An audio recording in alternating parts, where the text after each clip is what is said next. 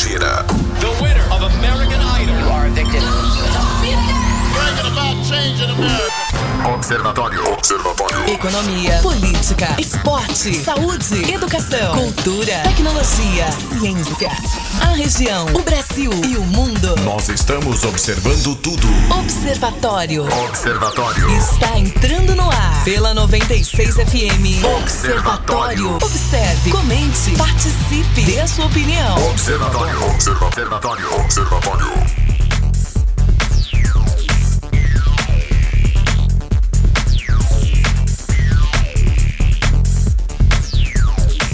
Muito boa tarde, está começando o Observatório aqui na sua 96 FM, a FM oficial de Goiás. Aqui Rogério Fernandes, nós vamos juntos até às 19 horas, trazendo notícia e informação para você através da frequência 96.3 FM. Hoje é quarta-feira, 1 de julho de 2020. Está se iniciando o segundo semestre e que seja um semestre muito melhor do que o passado, até porque se for pior, aí, aí vale-me Deus, né? É, nós vamos junto até às 19 você pode participar através do 994 34 2096 e dessa forma você nos ajuda a fazer o observatório aqui na 96 FM, a FM oficial de Goiás. Uh, deixa eu dar boa tarde pro nosso time aqui. Boa tarde, Guilherme Verano. Boa tarde, Rogério. Boa tarde aos observadores. Temos muitos assuntos para hoje, né? O decreto do prefeito a ser discutido. Tem candidato a, ministra da Educação atualizando o currículo para não dar problema, né? Quem é doutor, quem não é doutor. Enfim, a gente tem muita coisa para discutir e contando sempre com a participação valiosa de você, ouvinte. Tá certo. Deixa eu dar boa tarde também para o nosso produtor, jornalista, Weber Witt. Boa tarde, Weber. Muito boa tarde, Aceito Rogério. Mago? Aceito. corrido, corrido hoje. É, enfim, muito boa tarde. A gente já aguarda a participação de cada um. Muito assunto hoje, muitos temas, enfim. E a gente agradece a todos já pela audiência. Tá certo, 994-34-2096, você pode nos ajudar a fazer o programa. Hoje, aquele programa que tá virando já a rotina aqui na 96, né? É, política jovem, né? Jovens como agentes transformadores da velha política.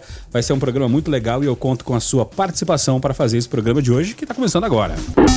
Você está no Observatório da 96 FM. Observatório. 5 horas e 12 minutos, esse é o Observatório aqui na sua 96 FM, a FM oficial de Goiás. E Caiado diz que adesão de prefeitos a decreto é desafio e fala de relação com o governo federal na pandemia não existe sintoma, é sintonia, na verdade, né? É, governador de Goiás afirma que alguns prefeitos não veem coronavírus como algo tão grave e revela que, apesar de discordâncias com a União, nunca recebeu tanta verba federal para aparelhar o setor de saúde. Podia pegar essa verba e fazer o hospital de campanha no centro de convenções, né, Verano? Pois é, rapaz. Boa tarde para quem, quem chega agora, né, para os observadores. E foi até um, alvo né, de nossas perguntas aqui, o prefeito Alberto Nasso, quando aqui esteve, alguns dias atrás, em relação ao hospital de campanha. Ele falou: não sei, era para ser, acabou não sendo. Enfim, né, não, não deve achar necessário. Essa conta ela tem que ser muito bem dividida, viu, Rogério? A partir do momento que. É, e não, não vamos nem falar de, de, executivo, vamos falar o que, que interessa aqui, que é quem está tomando as decisões na prática, né? São governadores e, e, e prefeitos. E o STF decidiu que assim seja, né? Teria essa, essa, essa prerrogativa não, não pode ter esse jogo de, de, empurra, né? De repente falar cada um agora que se vire com o que tem aí, assumir suas responsabilidades, isso é bem claro. Cada um sabe da sua responsabilidade. De fato, cada um conhece o município. E vão arcar com isso. Né? Alguns são candidatos à eleição, reeleição e vai acontecer eleição esse ano. Então cada um vai ter que estar ciente. Eu, só acho assim, alguns processos são parecem muito autoritários. Vai ter que cumprir, vai ser assim, quem não cumprir, é, vai acontecer isso aqui. Na prática não vai acontecer nada disso, né? É, esse tempo de bravatas, e o presidente Bolsonaro agora calou-se. Você diminui um pouco as bravatas, a coisa anda, anda melhor um pouquinho. Não é no, no, no, grito, não é na imposição que você vai conseguir as coisas. Você tem que tentar parcerias com a população, isso é fundamental. Não vai adiantar você baixar decreto ou o governador falar grosso, se não houver esse entendimento também da, da população. A gente tem que dividir as responsabilidades, então, entre governo estadual, prefeitos, vereadores, deputados estaduais e população também, para a coisa poder caminhar um pouquinho. Tá certo. O ouvinte pode participar através do 994 34 2096. Dessa forma, você nos ajuda aqui a fazer o observatório aqui na 96 FM. Os nossos convidados já chegaram aqui para esse bate-papo de hoje, né? Falar de política jovem, né? A gente vai fazer o seguinte: eu vou adiantar as coisas aqui, tocar um som, fazer o intervalo comercial e na volta nós já voltamos é, com esse bate-papo muito bacana e você pode participar aqui através do 994 34 2096. Observe, comente, participe. Observatório. 5 horas e 24 minutos, esse é o Observatório aqui na sua 96 FM, a FM oficial de Goiás.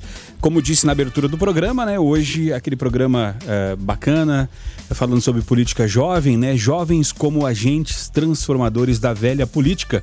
E uma das formas né, de mudar o diálogo com os eleitores é com o surgimento de novas lideranças. Nesse sentido, os jovens exercem papel de agentes transformadores da velha política, sobretudo quando se tem espaço como esse aqui no Observatório, né?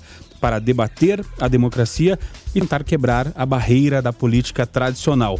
Mudar é preciso, porém, nenhuma transformação ocorre da noite para o dia ainda que lenta, a Rádio 96 acredita nessa transformação e olha ainda com mais atenção para o jovem politizado capaz de alterar a rotina da sociedade.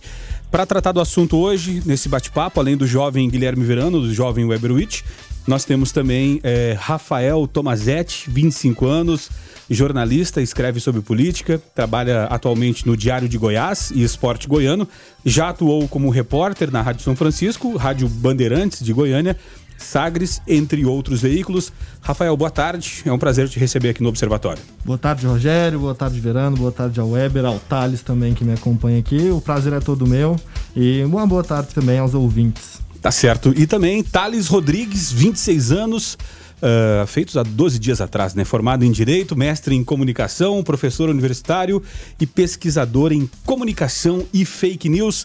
Thales, uma boa tarde. Seja bem-vindo aqui ao Observatório. Boa tarde, boa tarde a todos os ouvintes da 96. Espero que a gente tenha um bom papo aqui.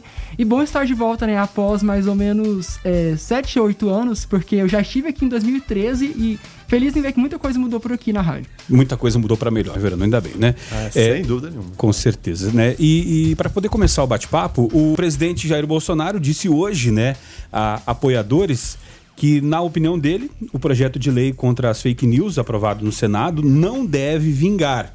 Bolsonaro lembrou que, caso a proposta seja aprovada também pela Câmara, existe a possibilidade de ele vetar o texto, né? É, Thales, como pesquisador da área, é, como você avalia essa possibilidade de veto? Olha, eu temo em dizer que talvez o presidente esteja certo. E eu explico melhor. A nossa questão hoje é entender o que é fake news. É muito difícil você entender o que significa isso, porque é um termo muito amplo. essa ideia de fake news é nova porque o, a internet está aí porque a notícia ficou mais rápida, mas não é uma coisa que existe em 2020 apenas, que foi criada agora. A gente tem que lembrar, e aqui eu não quero fazer uma crítica a partir do X ou Y, só estou pegando dados históricos, que o PT criou formalmente a militância em ambientes virtuais é, lá para 2007, que isso existia no Orkut. Né? E eu não estou falando que MAV, no caso a sigla que usavam na época, é fake news, mas eu estou dizendo que existe uma militância na internet para movimentar o espaço público e para ditar pautas políticas. E que dela podem se derivar algumas coisas, como por exemplo, hashtags falsas, é, bots, coisas desse tipo. Então está muito difícil e está havendo. A votação passou no Senado né, recentemente, mas ela passou apertada. Porque tem gente discordando se o projeto está bom ou se não está bom. O projeto do Marco Civil da internet ele foi discutido por cinco anos. E esse projeto que foi votado agora, ele foi discutido por três meses. Né? A discussão está curta ainda, a gente precisava ter deixado as ideias mais sólidas. E, e, Rafael, é, como, como jornalista, né? Como que tu, tu avalia essa situação, Rafael? Bom, até muito interessante ouvir o Thales que tem um, um material acadêmico para analisar essa situação. E eu concordo muito com ele que eu, eu, vejo um certo afoitamento em discutir essa questão num período muito curto, sendo que é uma coisa muito ampla. É um, é um tema muito amplo, muito diversificado, e você pode incorrer no erro de eventualmente é, censurar uma liberdade de expressão ou outra. É lógico que esse tema da, das fake news ele é importante. É, ele está em voga como nunca esteve.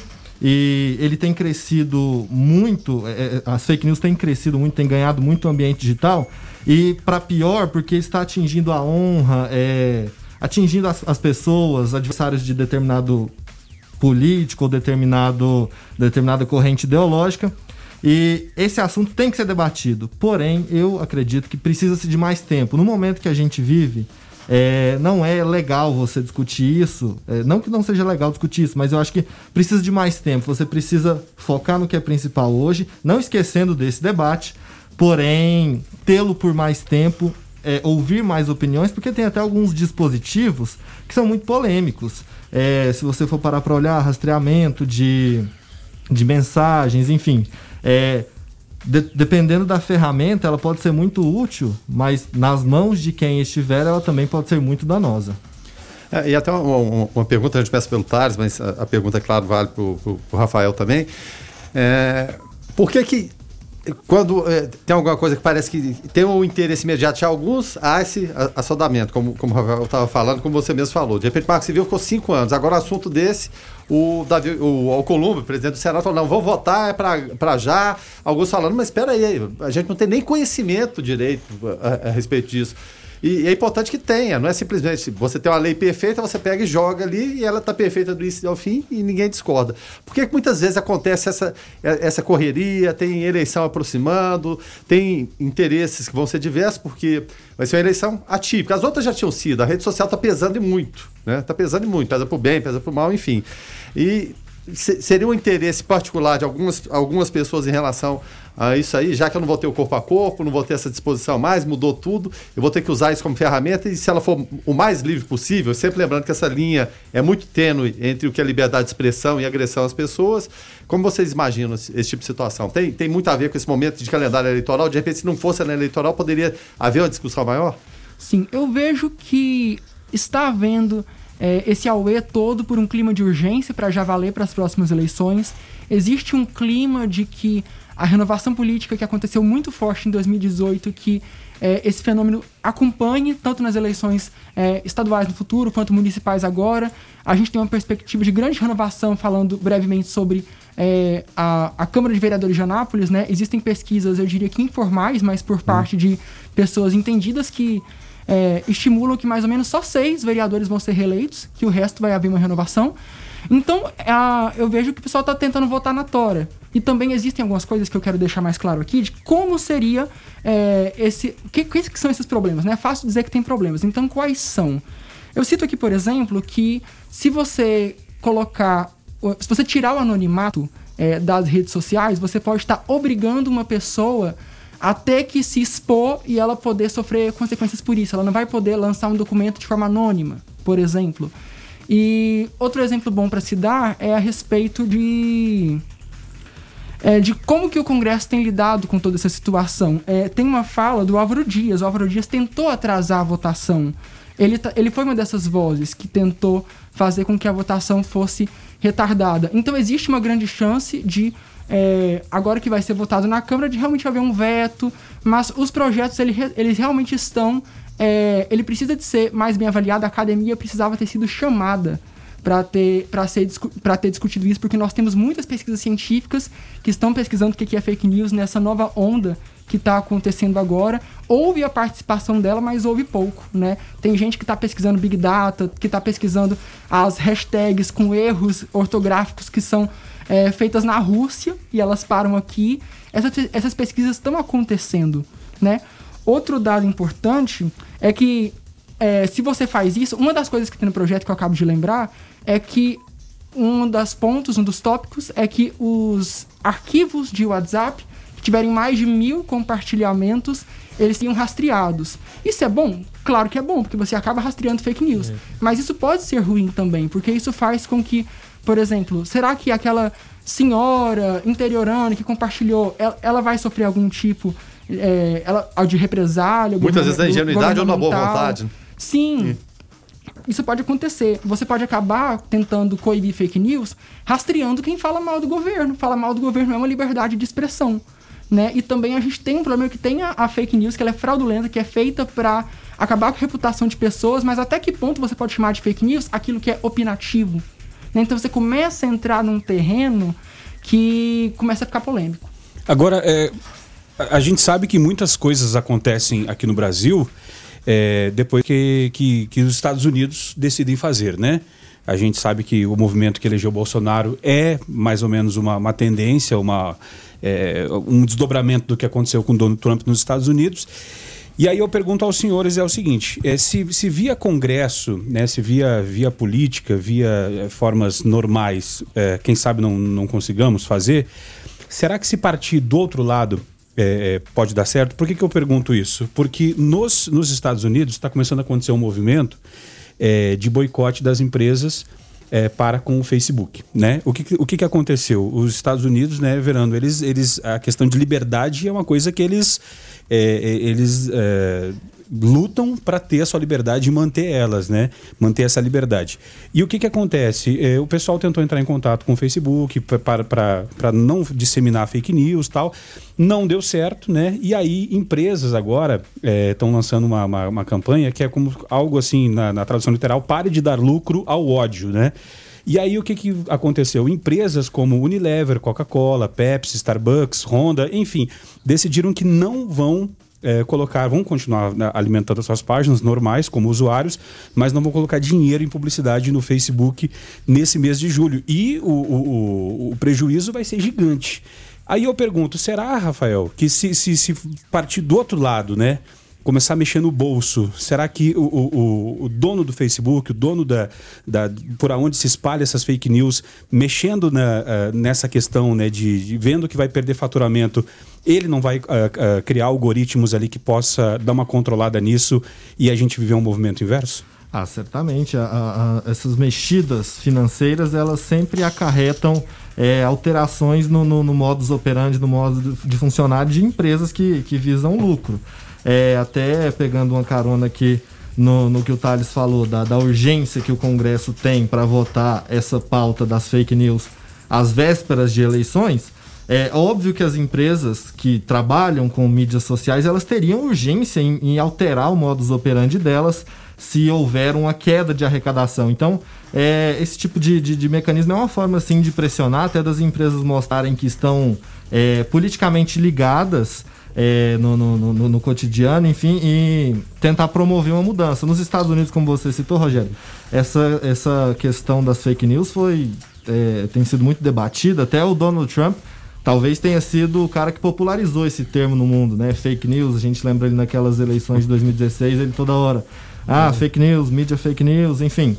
É, isso se tornou global, é um mal que se tornou global. É, e com certeza esse, esse tipo de ação de empresas cortando subsídios, certamente elas devem provocar alguma reação das mídias, porque se você visa o lucro a partir do momento que a sua política não, não consegue mais atingir o seu fim, você precisa mudar. O, o, Rafael estava falando em relação ao fake news, eleição americana, a gente sabe da, da influência da, da, Rússia, Vladimir Putin. E esse sistema todo ele vai ser colocado à prova novamente agora, que é a eleição americana. Como você imagina que isso po possa acontecer, já que o Partido Democrata vai estar vai tá mais antenado numa situação que de repente não estava lá e que levou a, a derrocada da, da, Hillary Clinton e houve essa ingerência, seria aberto processo de impeachment contra o Donald Trump, mas tinha a maioria no Senado, a coisa não prosperou. Como você imagina que isso possa acontecer? E, evidentemente, está acontecendo em algum momento essa troca de informações, governo americano, governo russo. Como que a gente vai lidar com isso aí de forma que não seja descoberto, pela, pela sua experiência, Thales? Se é que é possível. Né? Bom, eu diria que fake news, o maior problema dela está justamente nesse anonimato. Você não sabe quem produz. Né? Eu vou citar um, um, um fato, né? não quero fazer um, um, uma coisa opinativa aqui, só citando fatos. Existe uma iniciativa chamada Sleeping Giants Brasil, que ela começou nos Estados Unidos, que ela é uma estratégia muito simples e que, e que dá certo. E o ativismo faz com que ela dê certo. Que é o seguinte: se existem veículos que publicam fake news, como que a gente faz, já que a gente não consegue é, derrubá-lo juridicamente, porque o mundo está tentando entender isso e está construindo isso? Como que a gente faz então para que eles sejam menos lucrativos? Então começa-se um movimento liderado pelo Sleeping Giants, que são plataformas que existem na França, existe no Brasil há pouco mais de um mês e já tem mais de 300 mil seguidores no Twitter, cresceu vertiginosamente, na qual a ideia é, ah, digamos que uma empresa X, a Nike, ah, tem, é, é, tem publicidade da Nike num site que publica fake news. Então a Nike é notificada, os consumidores da Nike a notificam e cobram. Você está publicando, você está anunciando num site que publica fake news, que eu não sei quem são os repórteres desse site. Que a foto com o nome lá, João das Couves, a foto foi retirada do banco de imagens. A pessoa não existe. E, a, e é um site que movimenta centenas ou dezenas de milhares de reais em publicidade, porque afinal ele tem visitas. Né? Sempre a fake news ela vem com um link, um link falso, uma reportagem falsa, forjada. Então a forma com a qual está se lidando com isso, para se a gente não consegue é, prender essas pessoas, descobrir, criar legislações ainda, a forma que está sendo lidada é vamos tornar esses sites menos lucrativos por meio do ativismo e cobrar posicionamentos das empresas. Porque Ou seja, você... asfixia financeira. Sim, hum. asfixia financeira. E muitos sites, é, no caso três sites, mas muitas empresas elas já estão fazendo isso. A gente teve um caso específico, né, que foi o caso do Banco do Brasil, que houve uma publicidade nesse site. Essas publicidades, vale dizer que elas são aleatórias, hum. né? O algoritmo do Google que joga. Só que os anunciantes, eles têm a prerrogativa de procurar ao Google e dizer, nesse site eu não quero. Agora, Agora, Thales, é, a pergunta é o seguinte: tu falou que não tem como saber da onde partiu a fake news. Mas o, o, o, o Facebook, no caso, né, ele tem como saber quem foi a primeira pessoa a fazer essa postagem. É, é, mexendo na, na, nessa questão desses termos de uso e, e, e, o Facebook, o Facebook deixou de ser, né? Essas redes sociais deixaram de ser só para relacionamento interpessoal, passou a ser é, muito mais comercial e agora uma ferramenta política. É, mudando essas diretrizes da plataforma e, e, e o Zuckerberg é, tendo que, que entregar da onde que saiu, quem sabe é, possa ser o caminho para uma mudança? Sim e não. Esses são um dos entraves da, do projeto de fake news, porque ao mesmo tempo que eu posso descobrir de onde partiu a notícia, isso pode ser pervertido, distorcido por algum governo para conseguir perseguir pessoas que estejam contra ele. Porque aí que entra aquilo. O que é fake news? Podem alegar. Eu posso estar tá fazendo uma crítica que é lícita, eu posso estar tá fazendo uma crítica que é legal, e podem usar isso contra mim para falar que eu tô é, publicando fake news, que eu estou publicando notícias fraudulentas é, para propositalmente é, fazer com que o governo caia, sua aprovação, enfim, imputando crimes. Então existe toda uma questão de definir o que, que é fake news. Tá certo, 5 horas e 41 minutos. Rafael, mais alguma questão sobre esse assunto? É, bom, queria dizer que é, é, é mais ou menos aquilo que eu tinha falado. O Thales, é, ele explicou melhor aqui agora. É uma ferramenta que pode ser boa nas mãos da pessoa certa, ela pode ser pervertida e virar uma ferramenta de perseguição nas mãos do, do governante, da, da, pessoa errada. É como a faca, né, que a gente usa para passar margarina no pão ou para matar alguém, né? Vai depender do, da, da vontade de quem tem a ferramenta na mão. Você está no Observatório da 96 FM. Observatório. 5 horas e 45 minutos. Esse é o Observatório aqui na sua 96 FM, a FM oficial de Goiás. Para você que chegou agora, tá? Hoje estamos recebendo aqui Rafael Tomazetti e Thales Rodrigues para falar de política jovem, né? Como jovens como agentes transformadores da velha política. Olha, é, o assunto agora é o seguinte, senhores, né? Representantes do Ministério da Educação e do INEP o Instituto Nacional de Estudos e Pesquisas Educacionais Anísio Teixeira, anunciaram hoje que, que maio de 2021 foi é, o período escolhido pela maioria na enquete sobre as datas do Enem 2020. A realização da prova, uh, no entanto, né, ainda precisa ser debatida por entidades do ensino médio e superior. A falta de um ministro da Educação, ela pode afetar uh, na organização da nova data, senhores? Bom, para mim parece claro, porque o Ministério da Educação, ele desde que o presidente Jair Bolsonaro assumiu, ele é uma verdadeira bomba relógio, um, é um grande problema, é, um, é uma pasta que tem sofrido bastante. A gente vê o Ricardo Vélez Rodrigues com todo aquele embrólio entre os olavistas e a ala militar, enfim, caiu rapidamente. O, Abra, o Abraham Ventral foi duramente criticado por associações estudantis e tido para muitos, inclusive classificado assim pela União Nacional dos Estudantes, como o pior ministro da história do Brasil, na educação, logicamente. E certamente isso causa problemas e isso levando em conta que a gente vive uma epidemia, uma pandemia, né, no, no, no país é, que não tem previsão para para que a gente comece a ter uma queda na curva epidêmica. Então, certamente isso influencia, principalmente porque você não tem uma política bem definida de educação no país. A gente já teve problemas, uma judicialização muito grande do, do Enem do ano passado, se a gente for lembrar, o Enem foi, foi questionado várias vezes na justiça por alguns temas. É, algum, é, tivemos também aquele, aquela, aquele debate sobre as fraudes, enfim é, foi muito polêmico. E a ausência de um ministro da educação, a gente não sabe, não temos iminência ainda de ter um novo ministro, não sabemos qual linha ele vai seguir. O Decotelli, por exemplo, ele foi elogiado por, por muitos especialistas, porém, a gente viu o que aconteceu né, com o, o, o currículo dele com fraudes, é, com informações que ele não tinha. Certamente isso influencia muito danoso e ainda assim a gente conta com essa ausência de uma data para os estudantes a quadra não é alvissareira, o futuro não, não, não, não parece bom, pelo menos por enquanto. É, Thales, como que é a tua visão a respeito disso? Bom, eu gostaria de remeter ao ano passado, de um debate que aconteceu na Câmara, onde o então ministro Ricardo Vélez, ele foi açoitado argumentativamente pela Tabata Amaral, dias depois ele sai, aí entra o Weintraub, e eu cito a Tabata porque ela foi um dos grandes expoentes, né? Ela, é, desses novos nomes que surgiram em 2018, como alguém que veio para lutar pela educação, porque é uma menina que era muito pobre, é, que fez Harvard, é, que ela às vezes é cancelada, vamos usando essa palavra nas redes sociais, mas que é uma pessoa que sempre esteve lutando pela, pela pauta educacional. E uma fala dela que ela foi, fez ano passado eu acho muito interessante, que o Brasil está vivendo anos perdidos na educação é, a gente tem que se perguntar qual que vai ser o, a posição brasileira nos rankings mundiais de educação.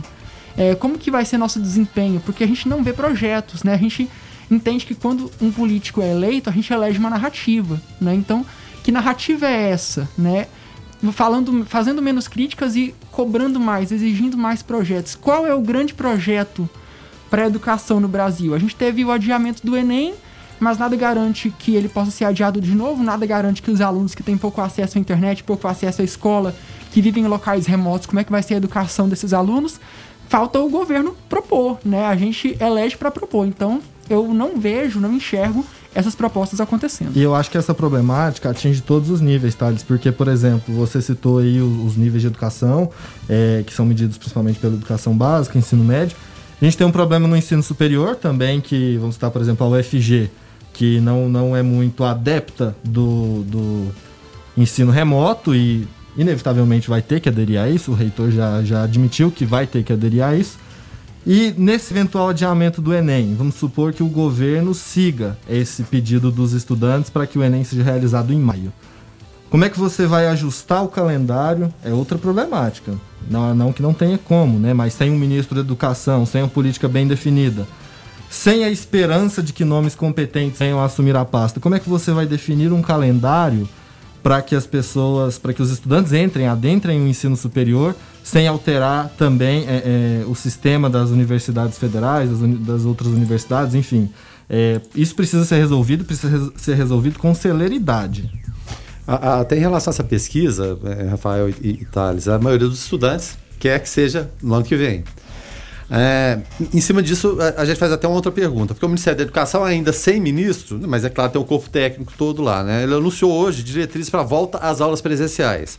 Entre elas estão aqueles conhecidos: é o uso de máscara, distanciamento social de um metro e meio, estímulo a reuniões online, afastamento de profissionais que estejam em grupos de risco e, apesar da divulgação do documento, não há uma data prevista para a volta às aulas presenciais em todo o país, suspensas desde março. Não faltou aqui também, e combinar com os russos, como diria o Garrincha, né, na, na, na, prevenção lá, você faz isso, isso e aquilo, mas combinou com o adversário. Não seria importante, assim como teve essa questão do, do, do Enem, tentar ouvir o estudante, escutar os pais, escutar os estudantes a, a, respeito do que pensam sobre isso, porque de, de todas as, as questões que a gente fala de, de, de fecha e abre do, do comércio, do dia a dia que está afetando todo mundo, sem exceção, um ponto pacífico parece ser o seguinte: mesmo o, o, o pai mais negacionista, aquele mais radical, na hora que fala, você é, deixaria seu filho voltar com segurança para as aulas? Nenhuma voz aqui se levantou para falar, não, eu deixo, eu deixo voltar assim. Seria, seria importante ouvir também e, e dar um, um, um, peso grande tanto para estudantes, são os maiores interessados em última instância, e os pais também, o Thales, começando por você. É, eu lanço a seguinte opinião. Seria, claro, muito importante ouvir, mas o triste é que não vai ouvir. Por que, que não vai ouvir? Porque essa é a praxis comunicacional do atual governo. A gente vê uns vídeos que são lançados no WhatsApp, uma coisa meio tosquinha, mas teve uma entrevista que o Felipe Neto deu para o é, pro Roda Viva, na TV Cultura, que ele disse algo que me marcou, né? Gosto ou não do Felipe Neto, ele tem uma comunicação incrível, porque afinal o que ele fala propaga mais do que o próprio presidente, né? E ele, enfim, ele, ele gere a comunicação da Fátima Bernardes, por exemplo, ele é um milionário que soube fazer comunicação. E o Felipe Neto, aquele que não é mais aquele youtuber, Sim, é, é, aquele lobo solitário, hoje tem um staff por trás Sim, dele, que né? soube acompanhar as mudanças do mundo, né? Sim. Que soube se reinventar. Então ele fala, o governo Bolsonaro ele faz comunicação para aqueles 30% sempre. Os outros 70%. Só pra bolha. Ah, os outros 70% que se dane, é pra bolha. É pra galera que apoia mesmo incondicionalmente. E dá certo, né? Porque é, tem gente que fala impeachment, tem gente que fala, ah, não sei o que, Rodrigo Maia.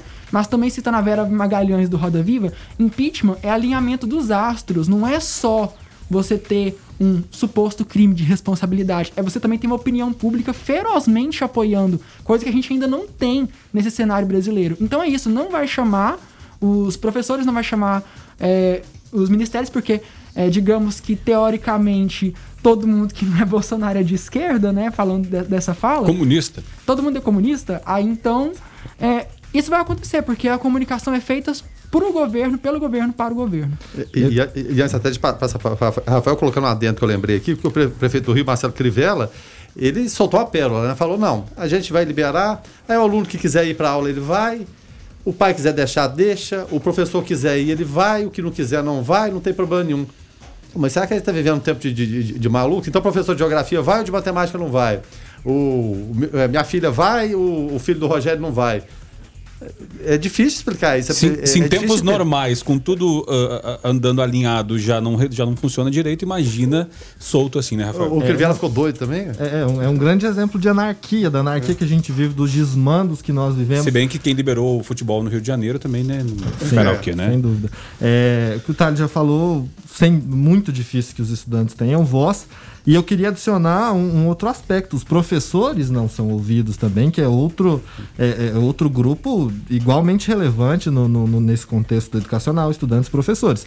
É, inclusive, há uma discussão, um movimento para que professores é, façam greve.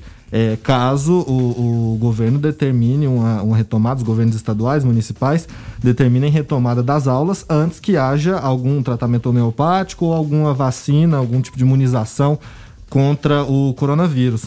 É, isso é uma discussão importantíssima, porque a gente vê, é, eu não me lembro exatamente agora das estatísticas da Secretaria de, Estadual de Educação de Goiás, mas é um número muito relevante de professores que fazem parte do grupo de risco. Se eles não uhum. são idosos, eles são, é, eles são portadores de diabetes, eles são hipertensos. A, a, própria tensão da profissão é Sim, é, tensa, é, é, é muito arriscado. Por mais que você tenha um plano, você vai estar expondo aquela pessoa ao risco. É, a Secretaria Estadual de Educação ela elaborou um plano, mas até onde eu sei, até onde eu apurei, ela ainda não ouviu os professores. O plano seria, por exemplo, você dar preferência a quem vai fazer o Enem, enfim, é, aquelas turmas que tiveram mais déficit, um déficit maior é, nesse período de, de ensino à distância. É, aqueles que não têm acesso à internet, enfim, e limitar também as salas e fazer um revezamento. Só que até onde eu sei, os professores não foram ouvidos. Os professores do grupo de risco ficariam de fora também. É... Mas isso tudo precisa ser muito bem discutido. É, a gente não vai chegar nunca a um consenso, mas que pelo menos faça valer a democracia. Agora, o Rio de Janeiro, esse que está incentivando a volta, é aquele mesmo que deu tiro em, em, professor em manifestação com bala de borracha, né? Então, é, não existem virgens nesse baile. Né? Agora, é, é, até, Thales, é, junto com, com pra, completando a tua fala, é, será que esse Enem vai, vai abrir ainda mais o abismo entre é, dividindo assim as questões sociais, né, de quem tem internet para estudar, quem não tem, e como o, o Rafael muito bem colocou, é, vai atrapalhar quem estava com planos de ingressar no primeiro semestre do ano que vem já na universidade, porque o Enem é depois, né? Sim, eu dou um número é 6 milhões e 6 mil, não, é 100 milhões, nossa, baguncei aqui, 6, 6 milhões, e 100, 100 mil. mil. estudantes, eles estão inscritos no Enem. Então vamos pensar nas plurirealidades desses estudantes, né? Quem tá no sertão, quem é ribeirinho, é, ou estamos pensando em Anápolis mesmo, né? Quem não tem acesso à internet em casa, quem não tem dinheiro para comprar livro, livro é caro. né? Como que vai funcionar essa articulação para estudar? Né? Então eu vejo que esse vai ser um Enem de notas mais baixas e que a gente vai tem uma chance de ver uma exclusão social muito maior nesse, nesse momento, né? De ver quem foi aprovado e quem não foi. Tá certo. É, são 5 horas e 58 minutos. A gente vai fazer um intervalo comercial, o bate-papo está muito bacana e na próxima hora eu quero, é, se você está pensando em sair, não sai não, fica ligado com a gente mais um pouquinho. Se você está chegando em casa, faz o seguinte, é, fica dentro do carro um pouquinho e escuta pelo menos mais um pedaço do observatório, porque na próxima hora a gente vai falar sobre né, o prefeito Roberto Naves, que não aderiu ao lockdown, mas impõe e impôs medidas restritivas às atividades econômicas, tá? Então Fica ligado com a gente aí que agora, depois do intervalo, a gente vai trazer é, é, essas, essas sonoras com o prefeito Roberto Naves. Observatório. Observatório.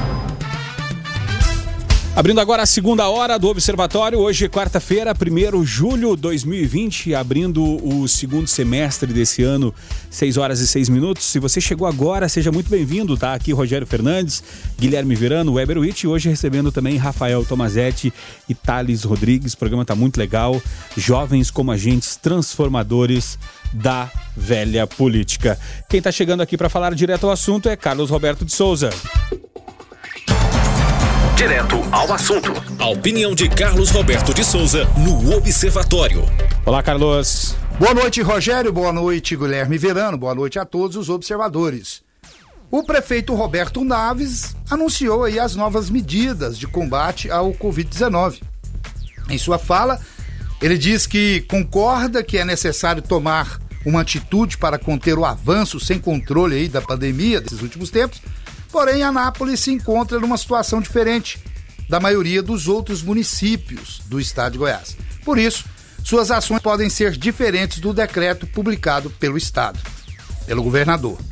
O prefeito destacou que a partir desta sexta-feira, a cidade entra no chamado risco moderado. Porém, haverá mudanças nos protocolos para permitir que praticamente nenhuma atividade econômica fique sem oportunidade de trabalho porque ele entende e se preocupa com o sustento das famílias. Por isso, segundo Roberto Naves, não haverá tolerância para diversões e festas que colocam em risco a vida de outras pessoas. Confesso que algumas medidas me deixaram em dúvida. Vamos explicar aqui. Por exemplo, multa de 5 mil reais na matrícula do imóvel que infringir as regras. Isso vai valer para residência e para o comércio. Bom, por que, que me deixa em dúvida? Essa já me deixa em dúvida. Por quê? Eu, eu, eu fico em dúvida em relação ao poder de mensuração disso, de poder de quem vai decidir isso. Um exemplo: eu alugo a minha casa para você e você aglomera pessoas e a multa vem para minha matrícula, ou seja, para mim, para meu imóvel. E como será medido isso? Que provas precisarão de ter que você aglomerou? Bom, e se eu alugar um imóvel para que a sua empresa trabalhe e você, a sua empresa, provoque aglomeração. Eu vou pagar? Então é uma coisa que vai gerar aí dúvidas e também contradições. Suspensão das atividades comerciais a partir das 22 horas, todos os dias, exceto para saúde, alimentação e igreja. Daí tudo bem. 22 horas é hora de pessoas descansarem, né? Mas aqueles que guardam noturno e tudo, como é que vai ser isso? Então a gente fica em dúvida. Suspensão das atividades econômicas aos finais de semana, no período entre 22 horas de sexta-feira e 6 horas da manhã de segunda-feira, exceto saúde, alimentação e igreja. Isso me deixa em dúvida. Como é exceto a saúde, alimentação e igrejas, é, então eu entendo que transporte público vai ter que aderir a essa cláusula. Pois bem, então me responda aqui, se em, nesse período de sexta-feira, das 22 horas até segunda, às 6 horas da manhã, um chefe de, de família que não possua condução, precisa do transporte coletivo, como é que ele vai levar, um exemplo, o seu filho, a sua esposa, o seu pai, sua mãe passando mal para uma unidade de saúde? Leva nos braços ou simplesmente tem que se virar? Fica essa dúvida. Fechamento de praças, parques, espaços esportivos Bares e restaurantes, apenas delivery, rodízio semanal de feiras, né? Rodízio do comércio. Bem que o rodízio das feiras, a feira é que traz aglomeração, né? Tanto faz ter uma aqui, a outra sendo longe, não é o problema, não é o rodiziá-las, e sim a maneira de colocar é, é, é, estrategicamente as barracas distantes uma da outra e manter as regras. Mas enfim, o rodízio aí vai acontecer, né? E rodízio do comércio no centro e principais avenidas. Regras aí a serem definidas no protocolo. Diz que as regras, mas estão dizendo aí que fecha um, lado da rua, o outro fica aberto, o lado direito fecha. Eu quero saber qual lado que é o, é o direito. Vamos supor que eu estiver indo de contramão a você. Bom, vamos ver. É... E também, outra coisa que me deixa em dúvida nisso aqui. Se nem né? Se, essa, se nem a, a fiscalização no, no, dos bares e restaurantes e, e, praças que estavam aí, né? É, é, abertos, aglomerando. aglomerando pessoas, estavam assim, escancaradamente abertos, eles não conseguiram fiscalizar e se o fizeram, se fiscalizaram, não conseguiram evitar. Porque olha a situação que nós estamos. Então, como é que a gente vai entender que eles vão fiscalizar esses comércios? Ah, você não pode abrir hoje, não. Como é que vai ser isso, gente? Enfim, Outra coisa que me deixa indústria: indústria com rodízio ou escala, de 12 por 36. Rodízio? O que, que tem a ver minha empresa tá trabalhando de um lado da rua, a sua da outra? O que, que tem a ver isso com aglomeração? E outra coisa, me deixa dúvida também em relação à autonomia e poder do governo municipal em determinar sobre escala de horas das indústrias. São indústrias particulares, enfim. Essa é a nossa realidade. E só nos resta aguardar se essas medidas serão respeitadas e qual o impacto que elas trarão para todos nós. Fiquem todos com Deus, ademã que eu vou em frente de leve. Você está no Observatório da 96 FM. Observatório.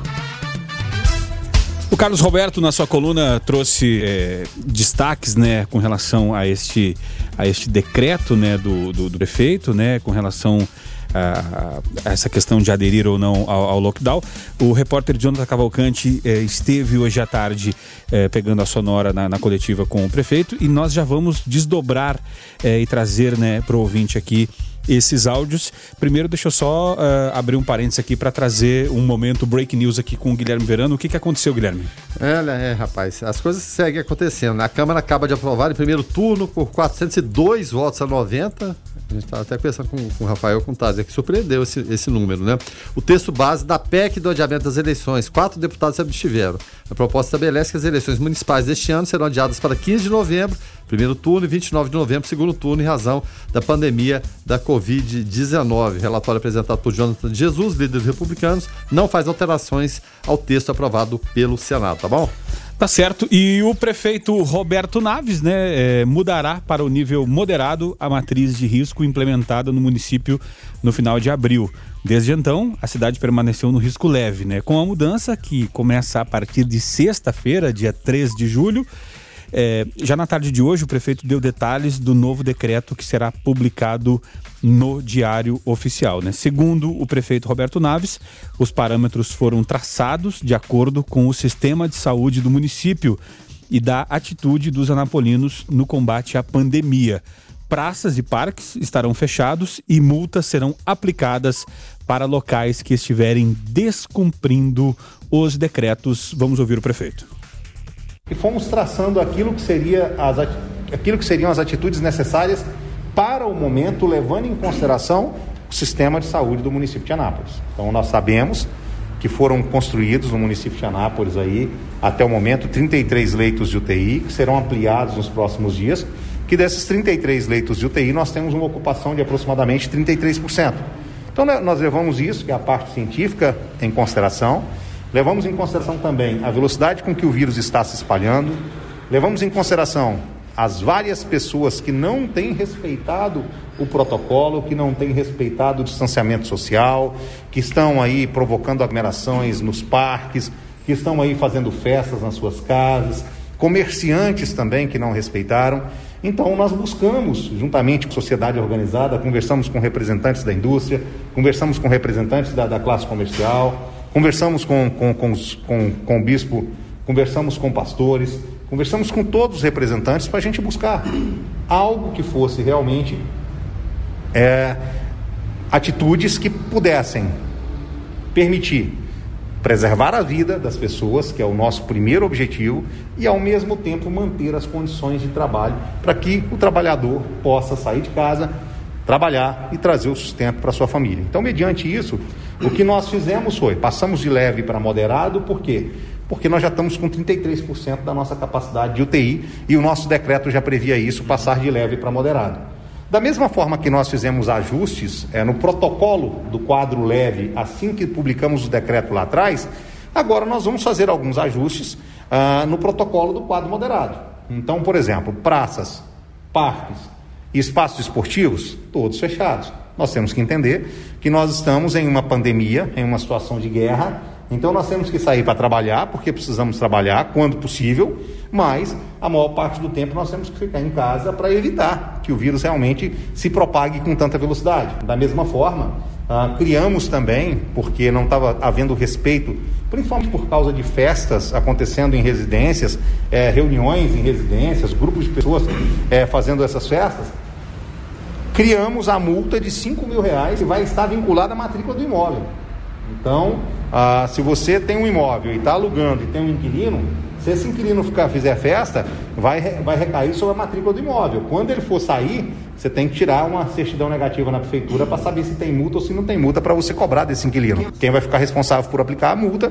A vigilância sanitária, fiscais de postura e a polícia militar. Ah, também estabelecemos nos finais de semana, eh, a partir das 22 horas de sexta-feira, até às 5 horas da manhã de segunda-feira, nós vamos ter o funcionamento apenas, não que tenha que estar aberto 23 horas de sexta, mas nesse intervalo, nós vamos ter o funcionamento apenas de é urgência e emergência, óbvio, funciona a todo momento, ah, de farmácias e drogarias, de supermercados e das igrejas. Então, quem pode funcionar nesse intervalo de tempo?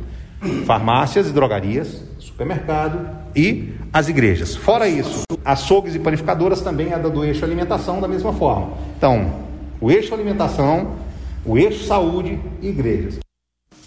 Guilherme Verano, os, os, fiscais de postura, né, estando aptos a aplicar uma multa de 5 mil reais ao imóvel, se pegar a moda dos cachorros para cima da polícia lá no Caristolândia, que nós falamos é, segunda-feira, salvo engano, é, o pessoal da postura vai sentir na pele que os carteiros sofrem há muito tempo, né? É, imagina só, Rogério, porque a, a, a, grande preocupação, é claro, tá posto, ouviu muita gente, já viu uma, uma, previsão em relação a isso.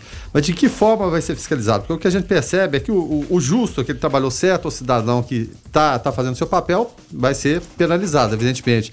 E a gente não viu tanta punição assim, por descumpriu. De que forma, como você disse, é, é postura, vigilância sanitária e PM vão conseguir controlar ou coordenar uma cidade de 400 mil habitantes. Essa, essa é a grande questão que fica.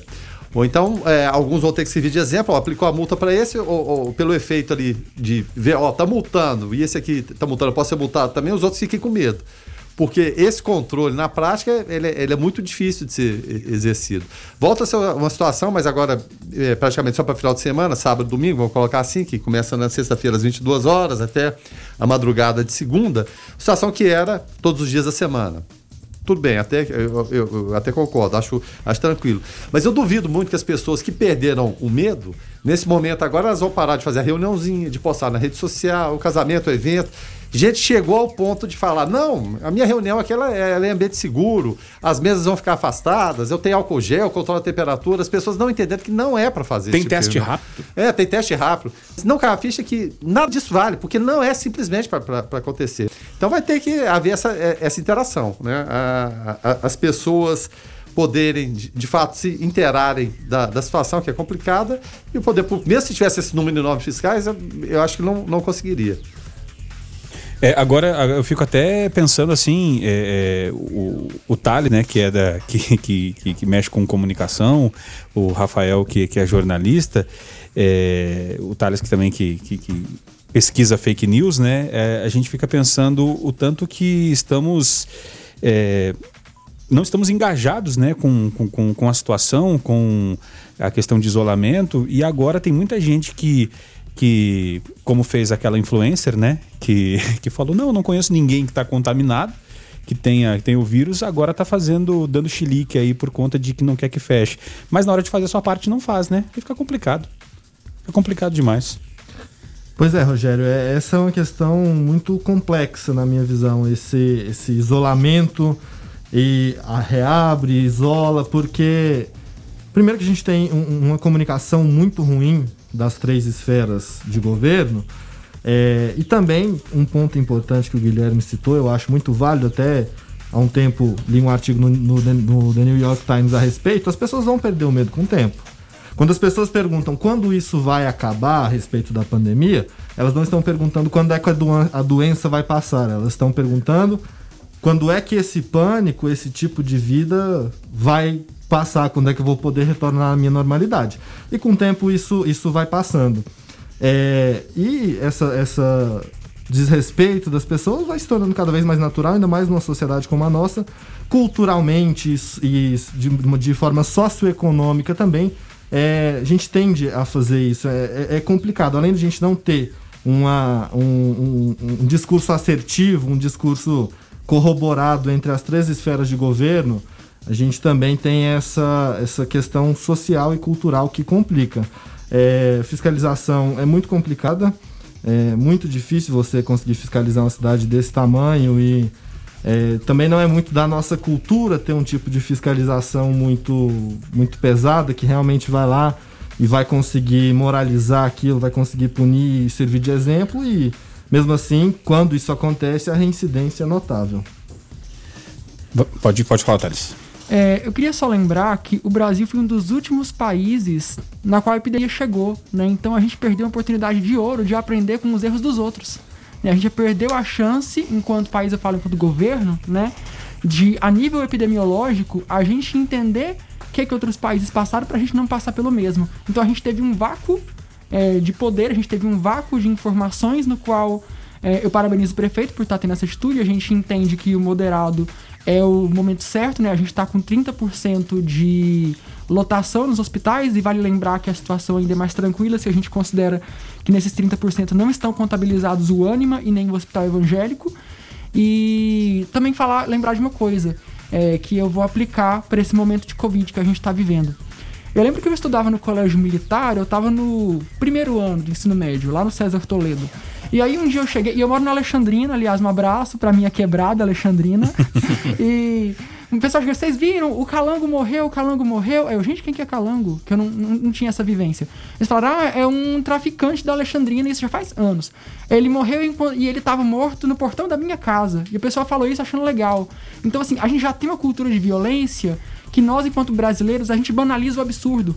Né? Então o Covid pra gente não é uau, porque a gente vive no inferno todo dia. Todo dia tem um escândalo. O Brasil tem um fato histórico político por semana. Então, pra gente, Covid é só um detalhe. Né? Talvez isso faça com que a gente não enxergue com a cautela que a gente deveria. Eu queria até pegar um gancho do que o Thales falou, que a gente teve mais tempo para se preparar e não fez. É, porque tomou-se apenas o isolamento como uma medida que seria de tal forma como se fosse uma panaceia. Que aquilo ia, ia ser a única medida que você tem que tomar. O isolamento é fundamental, é a principal medida, ninguém discute isso. Todos os técnicos, epidemiologistas, cientistas dizem isso e todo mundo tem noção disso. É, só que não, não é apenas isolamento. Depois de 100 dias, pela primeira vez na reunião de segunda-feira, eu ouvi alguma autoridade do estado de Goiás falar que era necessário fazer rastreamento e monitoramento de, de, de contatos de casos confirmados. A gente não tem uma pesquisa epidemiológica é, de onde as pessoas estão se contaminando, a gente não tem esse material produzido, a gente não vê. Em outros países você vê, ah, 30% das pessoas estão se contaminando nas academias, 20% se contaminam em restaurantes, bares, que seja que a gente não tem, pelo menos não trazidos a público, esses dados. E isso me preocupa bastante, porque a gente teve aqui em Goiás um, um RE, uma taxa de reprodução do, do coronavírus SARS-CoV-2 muito baixa durante um tempo. Chegou a quase um, que a partir de um considera-se uma epidemia, né? Normalmente. É, a gente teve ele quase abaixo de um aqui durante aquele período de isolamento, que houve uma adesão da população naquele início. É, porém, com a epidemia relativamente controlada, a gente não adotou outras medidas que fariam com que ela ficasse controlada. Não adianta só você isolar as pessoas se você não tomar outras medidas de controle. Porque a partir do momento que você liberar as pessoas, por mais baixo que esteja a taxa de reprodução, esse vírus já provou que ele é muito contagioso. Então, se você libera sem outras medidas de controle, inevitável que, que a, epidemia, a, epidemia, vai se espalhar novamente e vai, mais uma vez, ficar sem controle. O ouvinte participando através do 994-34-2096, o Gisley por aqui. Fala aí, Gisley. Alô 96 FM, aqui é o Gisley do Paraíso. Só uma pergunta com relação a essa, essa nova paralisação, com relação à aglomeração. Por exemplo, eu tenho quatro filhos, todos os quatro filhos são casados, com suas esposas e maridos. E tem os netos. Igual, por exemplo, no próximo domingo nós íamos ou vamos fazer um, um almoço que é o aniversário da minha esposa. Quem vai decidir o que é aglomeração e o que não é aglomeração? Que tem muita gente muito bem centrado, mas tem muitos outros que exageram as coisas, fazem drama onde não existe. Quem vai julgar o que é aglomeração? Qual o número de pessoas que vira aglomeração? Boa tarde, observadores. Valeu, Gisley, obrigado pela participação. O Josivan por aqui também, fala aí, Josivan. Boa noite, pessoal do Observatório. Josivan falando, eu quero deixar aqui a minha a minha revolta, né, a minha indignação com tudo que está acontecendo. Acho que a população deve parar de, de, de colocar a sua vida na responsabilidade do governo. Né? O governo, na minha opinião, já tinha que lavar as mãos. Foi assim, ó, lava as minhas mãos, igual o Pilatos fez. A decisão do povo vai, vai prevalecer. Porque se fecha, reclama, se abre, reclama. Então não tem como agradar a população, certo? Então, toda a população, todo mundo já sabe o que precisa fazer. Pergunta se faz. Não, não faz. Então, todo mundo já sabe do risco que tem que estar tá correndo. Então, se a pessoa quiser sair na rua, responsabilidade é dela. A vida é dela, ela faz na vida dela o que ela quiser. Ponto final. Né? Chega desse lenga-lenga. Todo mundo cansado desse blá blá blá. Fecha, não fecha, abre, não abre. É, já politizou tudo já. Então, quer dizer, tem que colocar na mão da população a responsabilidade. Não tem que responsabilizar governo nem prefeito, não. Valeu, Josivan, obrigado pela tua participação. É, e de segunda a sexta-feira, né, as atividades se encerrarão às 22 horas. O prefeito também falou do funcionamento das indústrias e das feiras livres. Vamos ouvir. E por que, que nós colocamos durante a semana, Jonathan? Justamente isso. Agora, pensando de segunda a sexta. De segunda a sexta, todos os dias, as atividades elas serão, elas se encerrarão às 22 horas. Por que, que nós colocamos 22 horas? Porque na reunião que nós tivemos com, com, Dom, com, com o bispo e tivemos também com os pastores, 22 horas já deu tempo de acabar os cultos, de acabar as missas e as pessoas estarem em casa. Então, de segunda a sexta, a partir das 22 horas, não vai estar aberto igrejas, todo dia, a partir de, 20, de 22 horas de segunda até sexta-feira. Nós não teremos aberto igreja, nós não teremos aberto, por exemplo, de segunda-feira, 22 horas até terça-feira, só farmácia e, unidade, e unidades de pronto atendimento na área da saúde. Então eu tenho uma escala que vai de segunda, de sexta a segunda e outra que vai ser toda noite para a gente poder diminuir o fluxo de pessoas. Transporte. As feiras livres, feiras livres, elas sofrerão rodízio. Então o bairro que tiver feira essa semana, na semana que vem não tem e vai passar a ser quinzenal para a gente permitir a possibilidade de trabalho dessas pessoas. A questão da indústria, nós estamos vendo alguns cenários, tem indústrias que vão, que vão trabalhar 12 por 36, tem indústrias que vão trabalhar só até meio-dia, tem indústrias que vão trabalhar um dia e alternar outro, então nós vamos estar conversando hoje aqui com os, com os sindicatos, com os representantes das indústrias do DAIA. Então nós estamos pensando de uma forma bem ampla, é, manter o equilíbrio entre a oportunidade de trabalho e a preservação da vida. Claro que, se nós, dentro de uma, de uma semana, observarmos que não está havendo o isolamento social esperado com essas medidas, aí infelizmente nós teremos que tomar medidas ainda mais duras. Então nós precisamos da colaboração de todos. A responsabilidade ela não é da Polícia Militar, ela não é da postura, ela não é da vigilância sanitária. A responsabilidade é da consciência de cada um de nós. Só dessa forma nós vamos conseguir enfrentar o corona. E o ouvinte José Mariano da Silva por aqui participando, fala aí. Boa noite, Rogério. Boa noite, amigo da 96 FM. Eu gostaria de saber como é que vai ficar o transporte coletivo, né, urbano, né? Porque a gente depende do, do ônibus, né? Se vai funcionar no sábado, domingo, como é que vai ficar aí? A gente fica preocupado, né? Muito obrigado vocês todos aí. Bom trabalho e parabéns pela programação. Eu estou ligadinho aí todos os dias na 96 FM. Abraço a vocês e boa noite. Valeu, José Mariano. Obrigado pelos elogios, né? E com relação a essa questão de transporte, né? Sobre transporte coletivo, é, conversas estão sendo realizadas com a CMTT. O comércio geral funcionará no esquema de rodízio, é, é o que disse o prefeito. Vamos ouvir. Transporte coletivo também, estamos discutindo isso aí com, com o Fernando Cunha, que é o, o nosso secretário lá do CMTT, é, para ver a possibilidade de também suspender o transporte coletivo de 22 até as 5 da manhã durante todos os dias, inclusive final de semana também. Então, e o comércio tá, geral no tá, centro, tá sendo... as demais localidades? Quando você fala do comércio geral do centro e nas principais avenidas, esses comércios eles sofrerão um rodízio. De que forma? Eles vão poder funcionar todo dia? Sim, só meio período. Então, vamos supor, estou dando um exemplo. Ah, de um lado da rua, essa semana vai funcionar de manhã, o outro lado da rua funciona só à tarde. Tem que ser uma medida muito simples para poder fiscalizar também. Semana que vem, você inverte isso. Então, nós temos que evitar o quê? A quantidade de pessoas no mesmo momento que estava acontecendo no centro da cidade e nas principais avenidas. Para isso, nós vamos ter que limitar o funcionamento, mas vai estar muito bem explicado amanhã no novo protocolo Será que vai ser publicado. Sexta? Segunda a sexta, esse rodízio do comércio. vai poder, vai poder abrir de segunda a sexta, no final de semana fecha. Senhores, com relação a ônibus sem ônibus de 22 a 5 da manhã, é, o, o, serviço que já é muito bom da Urban vai ficar melhor ainda, né? Vai ficar complicado para muita gente, né, Rogério? É claro, a pergunta é, é pertinente, mesmo porque da, da, outra vez houve esse, esse problema. Você reduz o contingente, o, o BAN alega falta de movimento, como é que vai lidar com, com o sistema todo. Aí depois teve aquela queda de braço também para a gestão do terminal urbano, deveria voltar para a CMTT e para a prefeitura, que o urbano não daria conta mais, ou seja, vão, vão, retomar velhas discussões. Em relação a esse lado da rua aí, eu espero que amanhã haja uma explicação melhor, né? Mas é claro, a gente passa a palavra também para os nossos convidados aí, observações aí do, do Rafael e também do Thales. É, é, é, uma medida diferente, né? A gente tem visto aqui no estado de Goiás diversos tipos de de medidas tomadas pelos prefeitos. Em Aparecida a gente tem aquele escalonamento regional. O zoneamento, com, né? Chama isso, zoneamento. Com, são 10 macro-regiões e agora eles mudaram para o cenário laranja. Aqui são três cenários, né? Lá são quatro e agora duas macro-regiões fecham duas vezes por semana, além de sábado e domingo.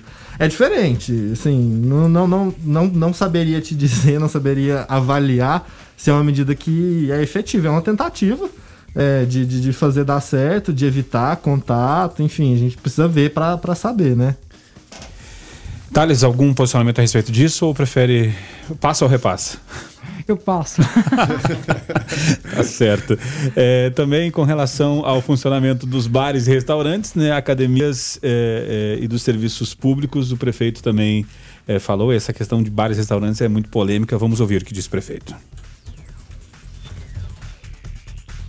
Funciona só com delivery, ou seja, você vai poder pedir e vai ser entregue na sua casa. Delivery no domicílio. Não vai ter drive. Não, não pode sair, não pode buscar, até mesmo porque é, a vigilância epidemiológica, a vigilância sanitária é, detectou que esse modelo não estava funcionando. A pessoa estava indo buscar, Aí não estava pronta a comida ainda, aí ela sentava, ela já abria uma garrafa de cerveja e por ali já ficava e não tinha por que ir embora. Então, nós procuramos corrigir algumas coisas, é, tendo como base a experiência da vigilância sanitária, da vigilância epidemiológica e da polícia militar, que é quem está fazendo essa fiscalização e foi muito importante a participação deles na elaboração é, dessas novas normas. Sobre as academias, prefeito.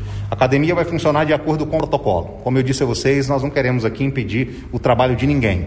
Nós queremos é, equilibrar ações de tal forma que nós não coloquemos em risco o nosso sistema de saúde, mas que as pessoas continuem podendo trabalhar. Se daqui uma semana nós tivermos um agravamento maior da crise, se daqui uma semana esse, esse, isolamento ele não for suficiente e a gente sentir realmente que pode colocar o nosso sistema de saúde em risco, o que, que nós vamos fazer? Aí, infelizmente, nós temos que adotar medidas mais restritivas e mais duras. Mas vamos aguardar, vamos ter fé, vamos rezar e vamos trabalhar bastante. É isso que a equipe da prefeitura tem feito. Serviço público amanhã, pela manhã, nós vamos, depois da posse do Hélio Lopes, é, na presidência do IPASGO, nós teremos uma reunião com os secretários e nós vamos definir aquilo que realmente pode funcionar meio período, aquilo que não pode funcionar meio período vai ficar no, no período, é, é, vamos dizer assim, normal.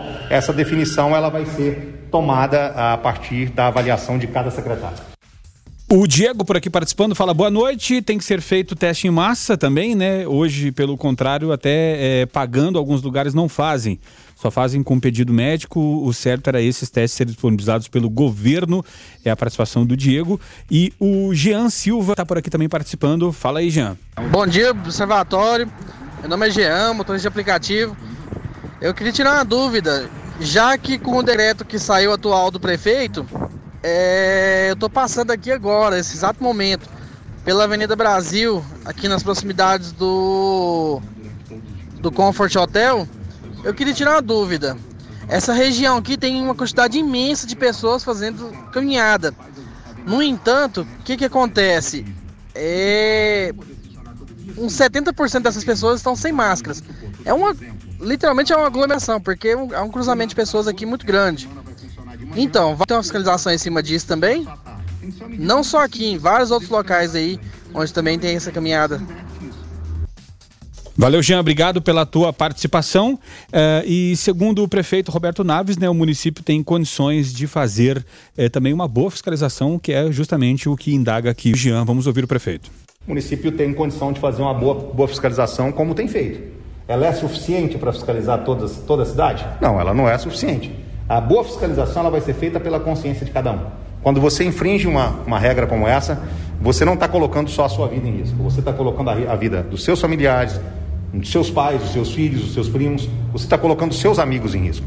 Então a fiscalização ela vai acontecer, sim, mas nós precisamos muito da fiscalização maior, que é a fiscalização da consciência de cada área. Existe a previsão de multa para aquelas pessoas que não utilizem a máscara, prefeito? Olha, nós, nós precisamos conscientizar as pessoas que elas precisam utilizar a máscara, mas nós também temos que olhar com o mesmo olhar que nós temos para dar oportunidade de trabalho, nós temos que olhar também que tem pessoas que ainda não tiveram condição de comprar máscara. Então não adianta você criar uma multa para uma pessoa que não tem condição de pagar. O que nós precisamos é estarmos todos unidos, é cobrar do nosso colega que ele coloque a máscara e caso aconteça de ter alguém que não tem condição de, de ter uma máscara, que você mesmo possa estar tá doando uma máscara de pano para essas pessoas. Então, para o momento, é, continua tendo a orientação da utilização de máscara, é obrigatório mas não adianta a gente também criar uma multa aqui que vai ser inviável ser aplicado, porque tem pessoas que não vai ter condição de nem comprar máscara e muito menos de pagar essa multa. Então vamos avaliar essa questão social e, também. Isso começa a valer a partir de sexta-feira? A partir de sexta-feira. E o Carlos por aqui também participando, trazendo uh, a sua opinião. Fala aí, Carlos. Boa tarde, 96, aqui é o Carlos Roberto falando aqui do centro da cidade. É, eu quero falar aí sobre essa, esse decreto aí é, a gente usa máscara para ir nos mercados, usa máscara para entrar nas lojas, é, trabalhar, eu trabalho aplicativo é, com máscara, só que quando é à noite, a gente passa nos barzinhos, tá lotado de gente sem máscara. É complicado, é, passa nos campos aí de futebol, todo mundo sem máscara jogando ali, um pegando no outro. Tá feia a coisa. Eu acho que mudar isso aí, colocar multa aí para quem não não usa máscara, é... sabe onde está o ponto, onde é o ponto. Então o, ponto tem que usar máscara, usar álcool em gel, então coloca multa aí o pessoal vai atender, porque sem máscara vai espalhar o vírus mesmo. É isso aí, boa, boa noite a todos aí. Valeu, Carlos, obrigado pela tua participação e até para a gente poder é, encaminhar o encerramento aqui com o Rafael e com o Thales. Uh, algumas pessoas elogiando, outras criticando né, é, essas medidas por parte do prefeito. O fato é que qualquer coisa que, que, que, ele decidir ou que seja decidido vai ter, vai ter gente gostando e gente não gostando, né? Ah, sem dúvida, isso, isso é uma questão muito polêmica. É, a gente notou uma adesão muito grande no, no primeiro decreto estadual, que vigorou de março até abril. E depois a mobilização da população vai caindo, até porque as contas vão chegando, enfim e também para outros é, fica aquela saudade da normalidade, enfim, é, é, é, uma questão social complexa e socioeconômica ainda mais. É, essa, esse tipo de, de, de, de, medida sempre vai ter polêmica e é importante que é, o, o, o, prefeito, acho até interessante porque ele fez um decreto que ainda em abril que me agradou, até me espantou um pouco essa hesitação dele em dizer que se vai seguir ou não o governador, porque o decreto dele segue a realidade de Anápolis e ele abordou lá três níveis de, de, de risco que, no meu, no meu entender, eles consideram bem a realidade da cidade e o momento epidemiológico que vai viver.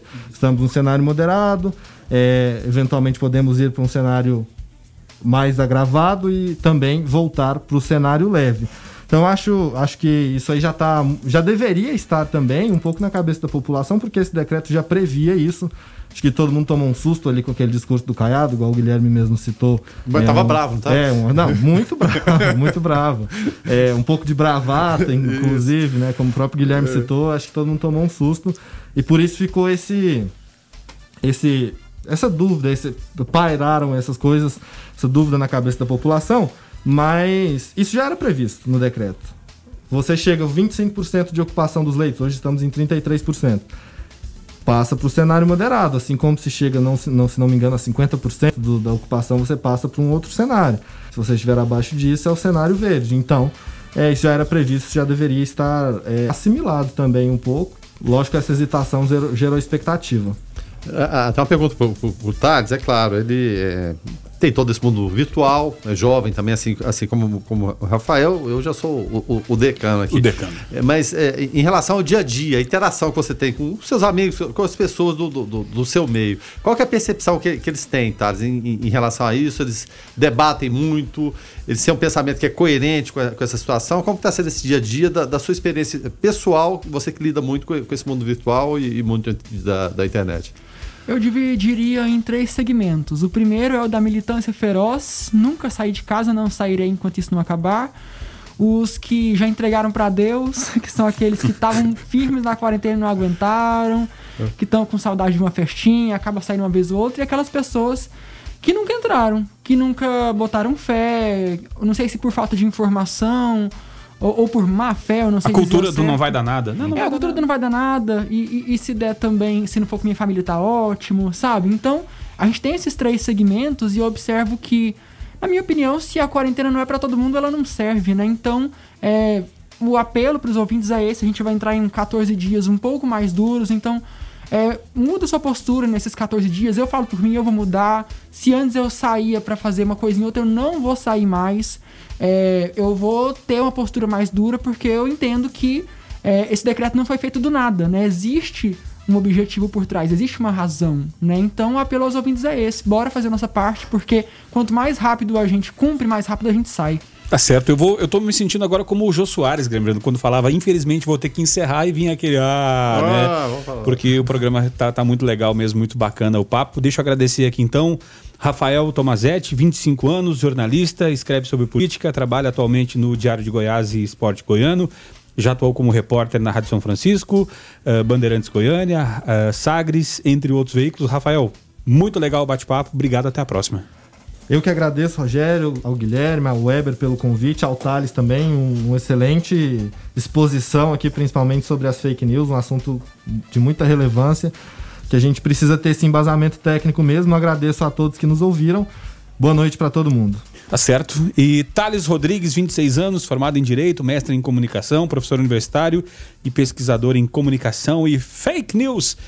Thales, obrigado pelo bate-papo. Até a próxima. Gente, foi um prazer. Prazer, Rafael. Prazer te conhecer. Espero voltar, né? Espero que eu tenha agregado a discussão. E é isso, estamos aqui quando precisarem. Tá certo. Guilherme, bacana o papo, né? Bacana demais. Que, que coisa boa, né? Essa, essa iniciativa aqui da, da 96 de abrir esse espaço, a gente interagir, trocar ideias, né? Misturar experiência com, com juventude. Isso é, é, é, muito importante. O nível do debate excelente. Oh, puxa vida, aprendi muita coisa com eles aqui. Bacana demais.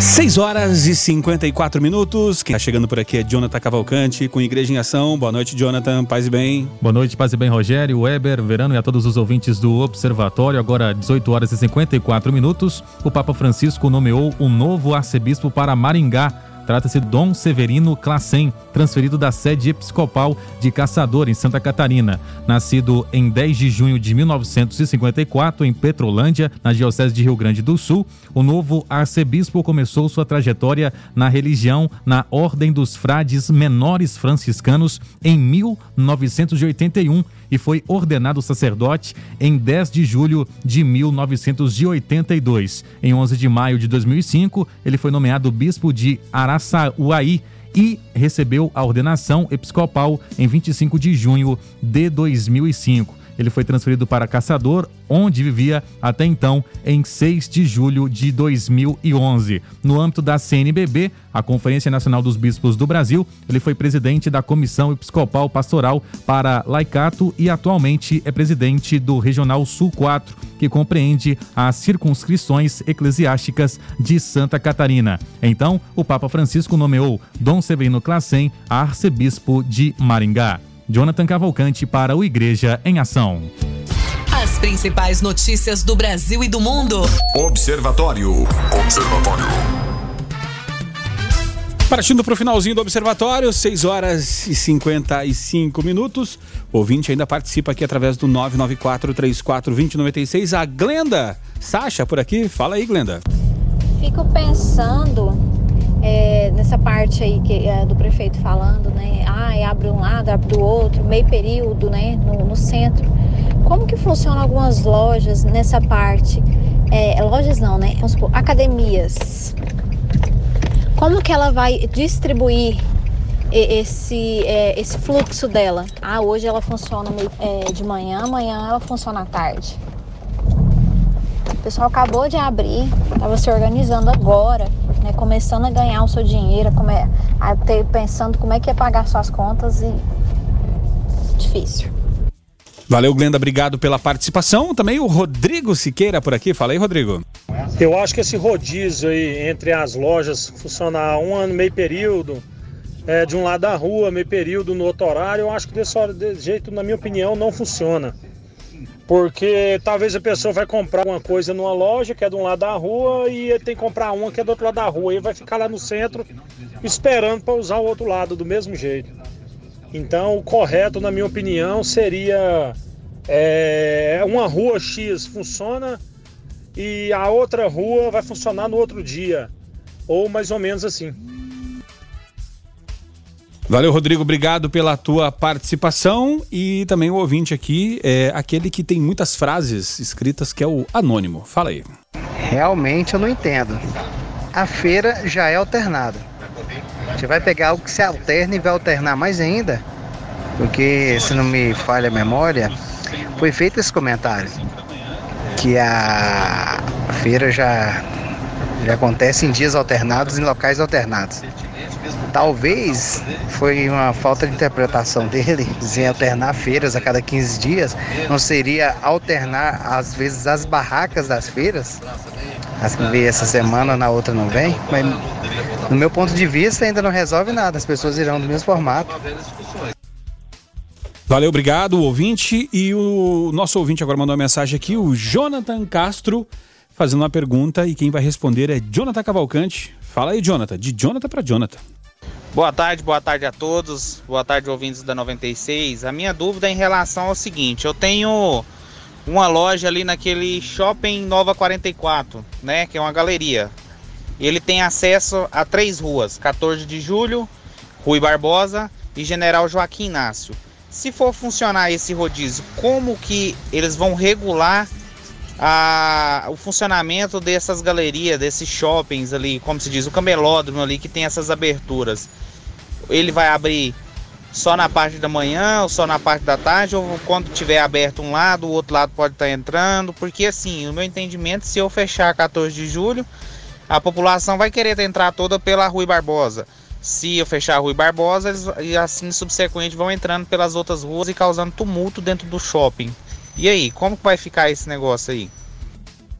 Valeu, Jonathan. Obrigado pela participação. Jonathan Castro e agora Jonathan Cavalcante Tá contigo. Pergunta até pertinente do nosso ouvinte. Lembrando que tudo isso será esmiuçado, né? Todos os detalhes serão tratados nesse decreto que será publicado na sexta-feira no Diário Oficial do município. Mas eu acredito de que nesses locais, por exemplo, shoppings e galerias, haverá um limite máximo de pessoas para circulação lá dentro, igual acontece nesse decreto nos protocolos que já foram estabelecidos. Mas assim que tivermos um, que tivermos um posicionamento oficial sobre o assunto, estaremos, é claro, trazendo aqui no Observatório, Rogério.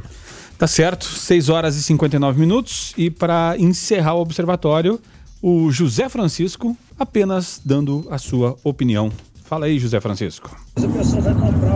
Eu sou o José Francisco do, do Recanto Bosch de Goiânia. É, a minha opinião é o seguinte: Se tem que uns fechar, outros ficam abertos, então prevalece uns, outros prejudica. Então, o certo para mim é fechar tudo. Fecha tudo, fecha tudo, entendeu? Lockdown total, fecha tudo. Só fica aberto o hospital, entendeu? Avisa a população, ó, semana que vem, na segunda-feira, vai fechar tudo. O que vocês tiver de comprar, que tiver de comida, que tiver que tiver de fazer, faz. Pronto. E aí fecha tudo e fica um mês, dois meses fechado. Que aí, aí diminui essa estreia aí. Porque o trem abre e fecha, abre e fecha, e vai morrer todo mundo. Valeu, José Francisco. Só lembrando que esta é a opinião do José Francisco. Do José Francisco, exatamente. A opinião dele e todas as é, opiniões aqui são ouvidas, né? Algumas não tem, mas é a opinião do José Francisco, exclusivamente. Lembrando que o prefeito adotou essas medidas aqui para Anápolis devido às condições, os leitos disponíveis, que é diferente em relação a toda a comparação feita no estado de Goiás. Tá certo. Uma última participação aqui, o Rafael Augusto fala o seguinte: eu não entendo é o povo. O certo é não ir para o centro, gente. Tem internet aí, todo mundo facilitando a compra. A pessoa quer fazer o que no centro? Isso que não dá para entender. O povo é teimoso demais. Rafael Augusto, não há tempo para mais nada. Dito isso, nós vamos encerrando o observatório de hoje. Então, Jonathan, obrigado. Até a próxima. Valeu, um abraço, até a próxima. Paz e bem a todos. Guilherme, até amanhã. Até amanhã, obrigado pela participação dos ouvintes aí, sempre fundamentais na execução do programa. Valeu. Tá certo. Weberwitch, até amanhã. Até amanhã, muito obrigado. A Elisa acabou de mandar um áudio aqui falando que o Roberto Naves quer atender a todos, a Deus e o capeta. Mas dessa forma ele não vai conseguir. Tá Muito obrigado e até amanhã. o melhor é a transcrição do, do, do Weber, é melhor que o áudio. É, obrigado pela audiência de todos, a gente vai ficando por aqui na sequência o Conectado. Nós voltamos amanhã às seis da manhã no Foco 96. Fiquem todos com Deus, paz e bem. Observatório. Observatório. Você ouviu Observatório na 96 FM. Observatório. Observatório.